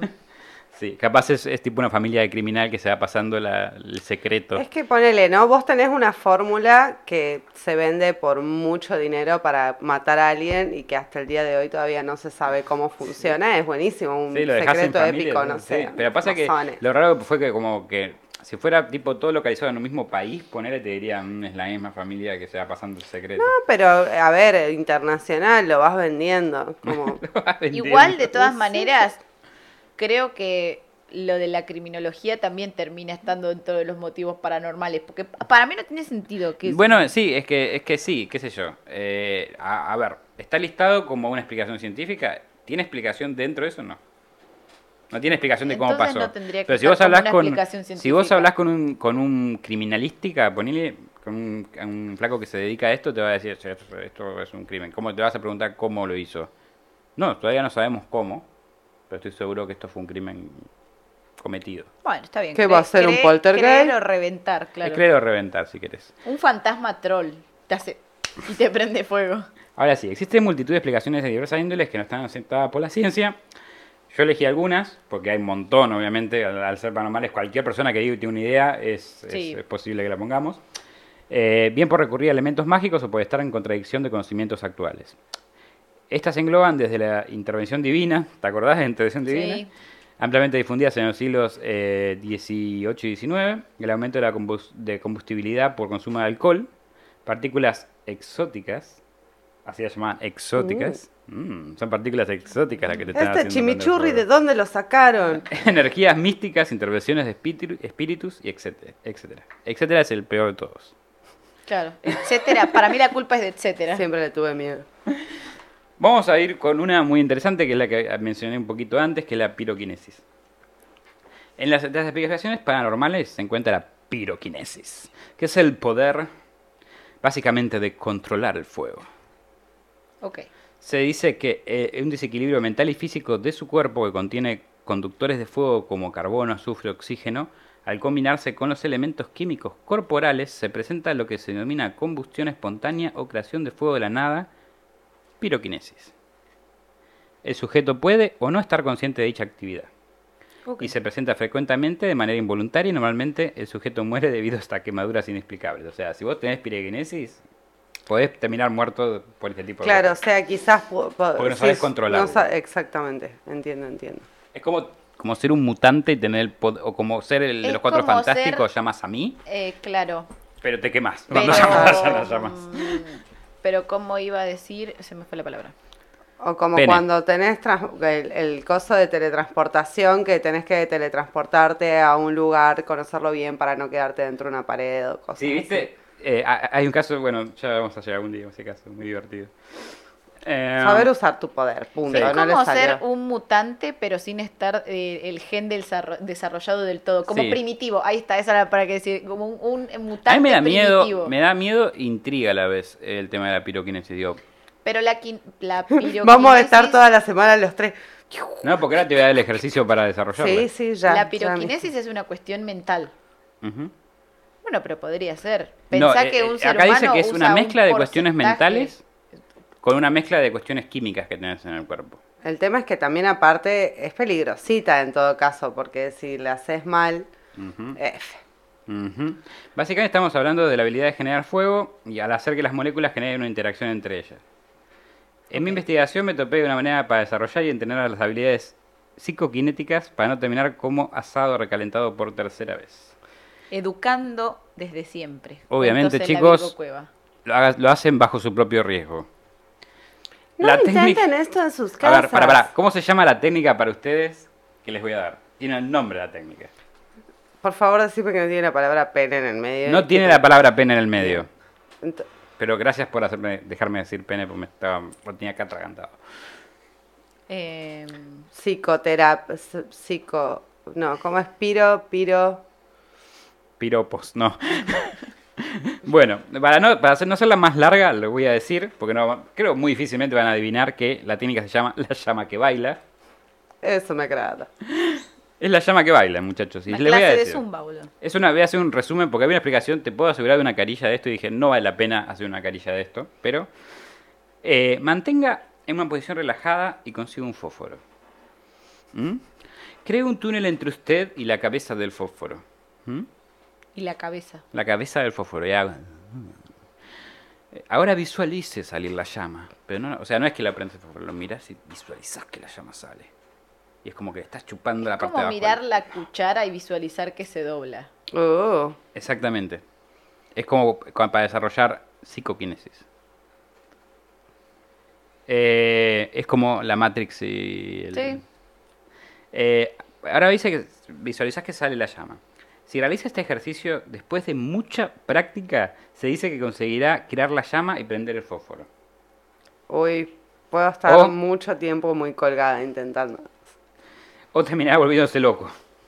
Un poquito Creo de yo, esto, o un peor aún, prendido fuego. Gracias a vos mismo. Creo No que consigamos hacer la llama que baila en sus intentando casas. doblar la cuchara. Yo creo que para una técnica que se llama la llama que baila, hay muy poca danza en esta técnica. Claro. Y capaz que lo podés hacer bailando, no sé, ponerle un poco de onda. Claro. Sí, yo lo haría bailando, mientras haces un panqueque tal vez. No veo por qué no. Me lo imagino así, no sé por qué. Larry Arnold y el pirotón. O sea, este tipo básicamente eh, inventó una partícula y dijo que era el culpable, pero el tema es así. Es como se hacía en esa Sí. época. Pero ya bueno, fue. ya fue. ¿Esto es en la época de 1995? Bueno, no. Este señor tendría que haber intentado 100 o 100, 200 años antes. pero Es de- bueno, Ray- pinto. Rally- eh, no, Larry Arnold es un investigador privado. No tenía mucho que hacer, se ve. Porque Estaba en más al pedo que 1995 vos sin avión. escribió un libro sobre la combustión espontánea titulado A Blaze, que especula con la existencia de una partícula, o sea, especula, o sea, pruebas no te las debo, pero especulo que existe una partícula subatómica aún desconocida que se refiere como pirotón, que sería emitida en los rayos cósmicos. Claro, ¿no, no conoces al pirotón de los rayos cósmicos y, y Sí, Belgrano? de, de acá, de los rayos cómicos, de, de, de- Los rayos cósmicos. Claro, obvio. Normalmente esta partícula pasaría a ¿Cómo, través ¿no del fuiste de vacaciones a los rayos cómicos? Sí, pero no me traje el pirotón de recuerdo. Claro, no, me dio miedo a mí también, lo dejé ahí. No, Normalmente esta partícula pasaría atrás del cuerpo sin Pero el interactuar con pirotón él. que sería como un carboncito, traes ahí. ¿Me estás preguntando cómo sería una partícula que no existe? Y pero yo me lo imagino, ¿viste cuando vas a Mar del Plata y traes el lobo marino que te avisa cuando va a llover? Me lo imagino en la base de Souvenir. recuerdo. Hola, estuve en, la, Recuerdo de en los, rayos, cósmicos, y te traje y un es pirotón. un pedazo de carboncito. Tomaba un pirotón y está en la base ahí el Con carboncito. una carita. con una bueno, se lo carita. hicieron con el COVID. Capaz pere- ahora vas a Mar de Ajó y te traes un COVID que te dice cuándo va a llover, digamos. Claro, puede ser. Capaz es el... co- No, no, O la papa de harina. ¿Viste la, la, la papa de harina que Sí. le ponen ojitos y pelitos? Capaz que te ponen el ¿Viste que carboncito. vendían eso con como pe- souvenir, hijos de puta? Que aparte era un asco porque después era un globo con harina y en algún momento se rompía, un quilombo. Sí, tu eh, casa, yo estuve en tal lado y te traje una papa de harina. Claro, ¿por qué me traes esta mierda que Gracias, la puedes señor. poner en tu Gracias. casa? Gracias, esto va derecho hacia la basura. Traeme una caja de alfajores, rata, Igual yo nunca rata entendí, coluda. yo nunca entendí esta- eh, esos, esos souvenirs. De, me fui a tal lado Cosas de los 90. y, y te extrañé. O- Eh, no entiendo, no entiendo y lo voy a decir Sí. públicamente y perdón toda la gente que Así me vos haya estuviste en Disney la concha tuya, ¿qué traído- carajo me importa? Claro, eh, no, por- porque si me traes algo, para mí me han traído cosas de Disney o yo le he dado No, si te traen cosas de Disney, sí, pero una Claro. remera, yo estuve en Disney y te Claro, extrañé. no, pero es como cuando te traen el coso y te dicen recuerdo Es de Mar del eso. Plata. ¿Por qué me traes un recuerdo de Mar del Plata? Yo sé. no Pues yo no lo fui, recordí, yo Claro, no recuerdo esas recuerdo de vacaciones. Esquel. Porque, ¿Y por qué quiero recordar que vos fuiste a Esquel? Me chupa Eso- un huevo sí. que fuiste a Esquel. O sea, tipo, gracias. Recordá, igual. recordá que yo fui a Disney y vos no. Claro, no, pero una señora que era amiga de mi mamá le tra- fue a Esquel y le trajo un imán de un muñeco de nieve que decía recuerdo de Esquel lo pegó en Es la es heladera re contenta. y yo común, estaba como, pero "Me eso chupa un huevo yo pienso que ese recuerdo Esquel". de Esquel es para, no es para regalar, ¿entendés? No, es para que te lo lleve uno y lo pegue en su heladera, no dárselo a otro. Yo recuerdo de que no, bueno, yo vos no fuiste, ¿cómo vas a recordarlo? Claro, es que por eso. Pero bueno, eh, voy a seguir hablando sobre esta partícula porque es mucha información. que tengo. A ver, sí, la del adorno. Esta partícula pasaría de- a través del cuerpo sin interactuar con él, como que un fantasma, básicamente. Claro. Como un neutrino. Ok. Pero ocasionalmente, al colisionar como un núcleo celular, podría desatar. O sea, si de repente te pega con un núcleo celular, podría desatar una. Podría, ¿eh? To- Todo es en supuestos Todo acá. supuesto. Desatar Hipotético una- caso de que hipotéticamente esta hipotética partícula entre a tu hipotético. Yo traigo un Wow, wow, hipotético wow, va souvenir de cerebrito. Se imaginan un mundo sin pirotones y estamos todos agarrados de Mundo sin pirotones, qué lindo. Pero, eh, pero bueno, cuando, cuando choca con un núcleo celular puede desatar una reacción en cadena que destruye el cuerpo por completo. Las reacciones frente a su teoría son casi únicamente negativas. ¿Por qué? En 1996 alguien se tomó el tiempo de hacer un artículo sobre Ok, bueno. En el Fortune Times, Ian Simmons dijo, no hay sin embargo ninguna evidencia para tal partícula, inventarla simplemente para explicar la combustión espontánea no es un buen candidato para explicar el fenómeno. Ok, Usaré un par de palabras bonitas. claro. Yo quería vender un libro para mí. Y sí. Porque vos, vos cómo llegás a la conclusión de que existe una partícula que hace esto cuando choca con un núcleo celular, o sea, de esa Bueno, yo tengo el sueño de que nombre. hagamos. Siendo un- investigador privado, ni siquiera Claro. científico. Está su nombre, lo estás mencionando y lo trajiste. O sea, Sí, o sea, de era tan alguna ridículo que manera. trascendió, sí, sí, y sí, bueno, nail it, así, ya está. Bueno, qué sé Bueno, yo. vamos a... Yo algún día quiero que saquemos un libro también. el- va a ser el, el cuentos de los cuentos de la Virocueva. Claro. Eso me. Sí, y le vos- hacemos el Virgo con. El Virgonomelicón, ¿cómo le dijeron? Me estaba pintando los Virgonomicón. labios. eso. Virgonomicón. El, Virgo, el Virgonomicón y ahí adentro ponemos nuestros guiones. Gran, gran libro. Perfecto. Este, me parece encanta, una idea lo vamos a hacer. Lo vamos a, el, iba- vamos a sortear cuando tengamos el Sí. libro. de- Y, y el capítulo musical. Por último, y ya esto eh, va cerrando, porque es la última teoría paranormal y una conclusión. Ok. Y cerramos. Esta teoría afirma que bajo ciertas circunstancias, o sea, estamos hablando, perdón, no dije el título, por lo tanto no saben de qué teoría estamos hablando. Claro, está como. Quería que la adivinen, no, hice todo mal. Fuego por descarga estática. ¿Viste? Estático. Swing. Sí, tiene un poco más de lógica igual. Afirma que bajo ciertas circunstancias la electricidad estática puede subir hasta niveles tan peligrosos en el cuerpo humano que una descarga de forma de chispa puede prender las ropas. Básicamente es la teoría en que en ciertas circunstancias el humano puede acumular tanta electricidad estática que puede generar fuego. Y esto en realidad anda en conjunto con el efecto mecha, no es que por sí sola... la- eh, Claro, no sé si tiene sentido. Es como en la ignición. La ignición Claro. que necesita la otra teoría para funcionar. Exactamente, pero eh, no está basada en la ciencia porque dicen que no es posible que la genera, que, o sea, la ciencia eh, postula que no es posible que pueda generar suficiente eh, estática para generar fuego. Ok, entiendo. Hay gente que dice que sí, hay gente que dice que no. Pero escúchame, Es lo el mismo que de Saladillo se tocó tanto que por la fricción se Es que para mí ese es el caso clave, el de la paja en la paja. Ahí se No. tiene la fricción. Pero eh, a eso me refiero. Si vos estás todo el día haciéndote así, haciéndote así violentamente, Depende en eh, dónde. te haces, eh, te podés llegar a hacer una quemadura. Depende en dónde. Sí. Bueno, Sí, puedes hacerte una quemadura. En realidad lo que te vas a hacer es, es calentar. quemadura india. Pero no vas a, gen- no, se- no vas a generar fuego porque no, no, no creo no es una no- chispa, no hay una ignición. No es como, eh, claro, no es como se hacen los Boy Scouts. Por ejemplo, cuando tenés que hacer el fuego con las ramitas, tienen que Sí. ser ramitas bien secas. Generás para calor, generar pero generar ese calor, no calor. generar exactamente fuego. Calor y fuego son dos cosas diferentes. si O una ignición. Para pero si vos empezás a tener... Yo entiendo que cuando vos te frotás por la fricción. Eh, te haces una quemadura.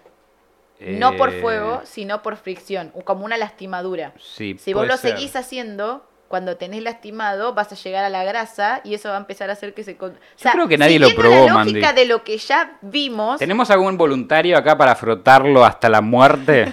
Lo que pasa es que No quizás lo que haces en realidad se levantan todos.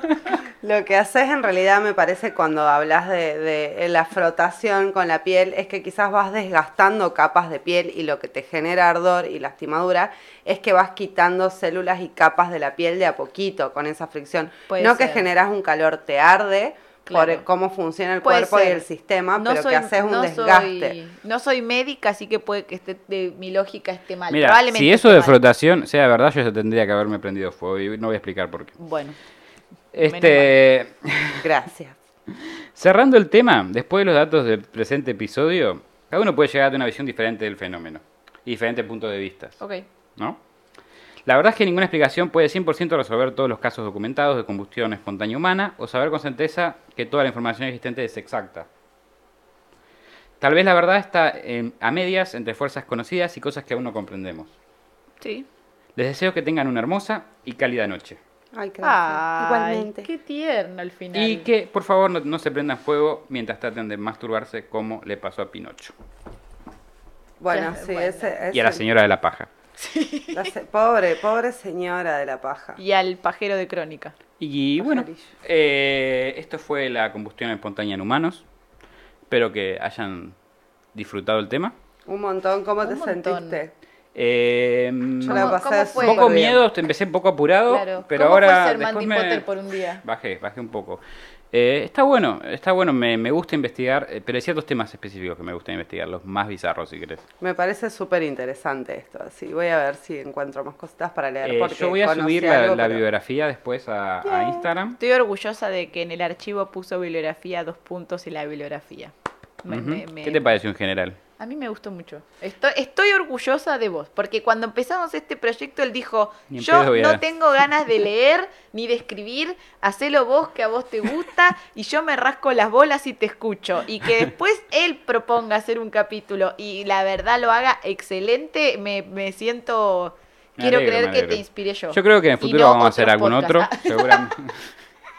no, Y fuiste no- vos, Mandy, y sin no duda. otros podcasts. Fuiste vos. Fui yo, claro. Eh, yo creo que en el futuro vamos a hacer algún otro. Voy a hacer algún Sí, otro. por este, porque me gustó. Me- no, a principio me dio un poquito de miedo de no llegar con los tiempos y todo, pero la verdad es que, que creo que dio bastante bien. No sé cuánto vamos. 1.20. Mejor que el anterior. Sí. Este, y es muy interesante este, este fenómeno. Y cuidado con dormir sobre paja. Claro. Vas a hacer la paja mientras duermen. Pero más allá O guarda con lo que ingieren eh, de, y eso. de tanto alcohol, no seas vieja y no, que ¿Te no te pegue el castigo a divino. ser una señora alcohólica? Guarda cuando recen esta noche también por Sí, las también, no, no recen, chicos. Este, pero bueno, vamos a tirar las redes sociales, todo lo, lo de siempre y anunciar eh, los sorteos de- del mes de septiembre y Perfecto. octubre. Vamos a, a primero con las redes de Mar, que es la invitada. Eh, mi Instagram es marcasina con doble S para ver un poco de fotos de tatu. Y. Una gran tatuadora, la recomiendo. Y tenés, tenés Twitch ahora. Yo sé que no lo Ok, querés promover mucho, pero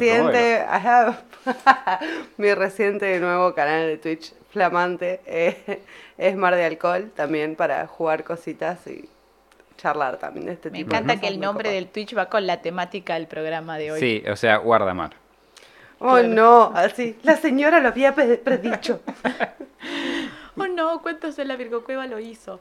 Eh, bueno, ustedes ya me conocen, me buscan en todas mis redes como Mandy Potter Oc o Mandy Potter, ahí me van a encontrar, Instagram, Twitch y etcétera. Yo soy Cristian Frigo. Me conocen con las redes sociales como CE Frigo con doble E en vez de una I. Y en realidad solamente estoy en Instagram, así que solamente búsquenme en el, o en el Twitch de mi querida prima Mandy Potter. Pero además, antes de despedirnos el día de hoy, eh, ¿Tenemos que- cosas que decir después de despedirnos, Mandy? Sí, pa- para empezar, de que no lo dijimos el capítulo anterior, no sé si habrán notado, Voy a, voy a traer a, a Baby Yoda para que también lo escuche. claro, que nuestro invitado tenía una remera de cuentos en la Virgo Cueva, igual que nosotros, estamos todos temáticos. Eh, y no, Mar también ahora no. Teníamos hace Me llevo mi souvenir, y se muy lleva su- contenta. su, souvenir, este, ¿se dice así? Souvenir. Souvenir, sí. Este, la, la remera dice, estuvimos en la biblioteca, te extrañamos. Claro, te extrañamos. Eh, y también va a haber para ustedes, porque en el mes de octubre las vamos a estar sorteando. También quiero eh, queríamos contarles que en octubre vamos a tener lo que es octubre paranormal y va a haber capítulos semanales. No van a ser las semanas. bimestrales, sino nos van a tener que soportar semanalmente porque octubre es Halloween y el Halloween se festeja acá, gente. Acá tiramos la Tenemos casa un plan por la para ventana. un plan para hacer cada capítulo de octubre único. Exactamente. eh, también con invitados, con disfraces, eh, sorteos, sorteos de fin de mes, sorteos de Halloween. Eh, hay cosas muy interesantes que vienen por delante. Así que estén atentos a Cuentos en la Virgo Cueva porque esto se explota. Tírenla, tírenla. Tírela, tírela. ¡Eh! Miren, acá la tenemos. Merch oficial. mirala, qué linda. ¿Para que le está tapando la cámara esta? Mira acá linda. Es la que usa Baby Yoda la noche para cuando tiene que levantar las biches. No sale el Baby Yoda. Ahí, ahí salió. Mira, ahí está. Ahí está con la casaca. Baby Biches. Tienen que venir a escuchar este podcast. Por- no, te diría algo así como escuchar este podcast, tú debes. Tú te ves. No, no, no habla mucho Baby Yoda. You must. Pero bueno, eso ha sido todo por hoy. Tenés que cerrar vos porque vos Bueno. sos Mandy Potter. Eso ha sido todo por hoy, amigos y amigas. Eh, vamos a cerrar por la noche o por el día o por el momento que nos estén escuchando las puertas de la Cueva hasta la semana entrante. Si todavía no escuchaste los demás capítulos, es hora de que lo hagas o si no, serás castigado divinamente. Hasta luego. Chau, Hasta chau. luego. Gracias por acompañarnos nuevamente en otra emisión de Cuentos en la Cueva. Si les gustó, no se olviden de suscribirse y darle like. Y si no les gustó, recomiéndenlo para que otra persona también se coma el garrón como ustedes.